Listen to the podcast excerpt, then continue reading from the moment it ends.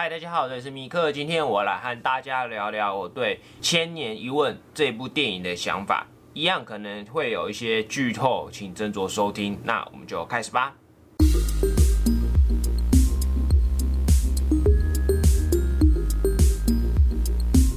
这部电影其实就是在讲说郑问这个台湾漫画家他的一生，以及说周遭人对他的看法。就其实这部电影里面去访问了很多人，就是就是纪录片嘛。访问了他的老婆，然后呢，他的一些助手，跟他的一些日本的同事跟编辑等等。讲同事其实不太对，应该说漫画家同才，就是从这些旁人的角度来看，说质问这个人到底是什么样子的一个男人。就我其实我对郑问这个人真的是不熟，我真的是说我看这部电影我才去了解到说郑问他到底做过了什么，然后呢旁人对他的看法又是怎么样的。我没看过郑问的作品，然后呢我也没有去详细了解过他，我连之前在故宫办的那个展览我都没有看过，我对郑问完全是个外行，也就是说我是在一个完全不懂的情况下去看这部电影的。讲实话，我其实一开始也没对这部电影其实也。没什么多大兴趣，但是呢，我想说，呃，因为他们主办方刚好有在用那个，可以让我们这些年轻学子们去看，然后我想说，正问，嗯，跟特一是有创作可能有所帮助，第二就是说，这个人就是在台湾好像是个非常厉害的漫画家，那我就去看看好了，顺便了解一下，反正不是坏事。去看了之后就知道说，原来正问他。一开始除了画过漫画之外，他其实好像也做过游戏。然后呢，他不止在台湾，他也跑过去中国那边，又或者是去日本这样子。其实这样两岸三地，对，真的就是三地这样子跑的话，就是真的是这个人经历真的很丰富。从他的助手跟老婆的一些话语看下来，我们可以更加了解到说郑问这个人。不只是他在背后的那个给人的感觉，也包括说他可能说跟人家互动起来是什么样的一个人。我好像都在打迷糊仗哦，应该这样子讲，就是因为一个人，我们很常看到，通常要么就是荧光幕前，不然就是说他愿意给人看这样子。而从助手或是同才这些，嗯，跟他比较亲近的人来下来的话，我们可以比较知道说这个人到底。更加的，就是我们对这个人的了解会更加的立体。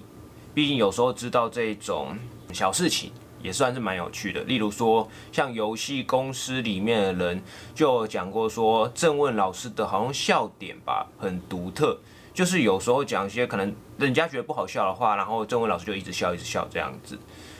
就是透过这些比较。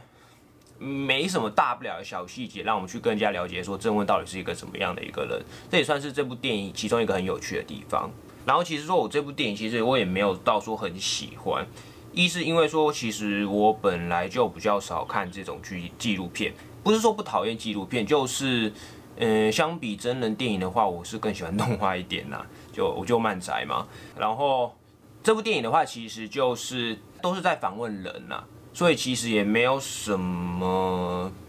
比较惊心动魄的展开吗？因为这不是故事性，这不是剧情向的电影，这就是关技术说这些旁人看正问的一种一个纪录片。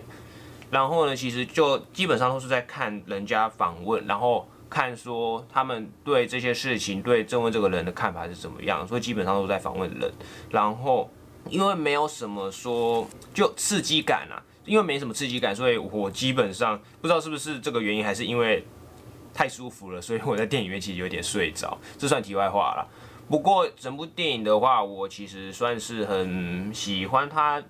其中两个地方。第一个就是它的二 D 动画呈现，就是它是用动画方式来让正问活在这部电影中的。这算是一个蛮罕见的使用手法，毕竟你这你这是纪录片，然后用二 D 动画的方式来做。再来啦，就是郑文老师已经不存在了，所以就是你在纪录片里面看到，我觉得用动画方式来呈现是有点稀奇的。然后我其实我觉得效果其实也还不错。然后再来就是说它的配乐，我自己是蛮喜欢它的配乐的，尤其它。开场的那个配乐给人一种很气势磅礴的感觉，就好像在看一部历史的史诗电影这样子。虽然某方面来讲，这也算是历史电影啦。这部电影其实就是郑问老师的纪录片，但是他用了很多的手法去呈现，就除了我刚刚讲的二 D 动画啦，里面还有用到一些三 D 动画，去让老师的这些角色栩栩如生的呈现在电影里面。我觉得这部电影其实蛮算是蛮多想法的，就是二 D 动画呈现啦，三 D 动画跟他访问很多人。他访问了可能像是就是日本讲谈社的编辑啦，然后像是千叶彻弥等漫画家，又或者是说他的助手、漫画家同才，可能像是萧远忠等等，就访问了很多人物。就是基本上透过这些人物，我们更了解曾文老师这个人。然后呢，如果你是外行，就这你问个跟我一样是对正问不懂的人的话，那我觉得你要不要花钱去看这部电影，你可能要稍微思考一下。第一是因为说你不了解这个人物，第二是因为这不是一个呃很刺激的电影，就是单纯的一个纪录片。但是如果你今天是想要了解漫这个漫画家的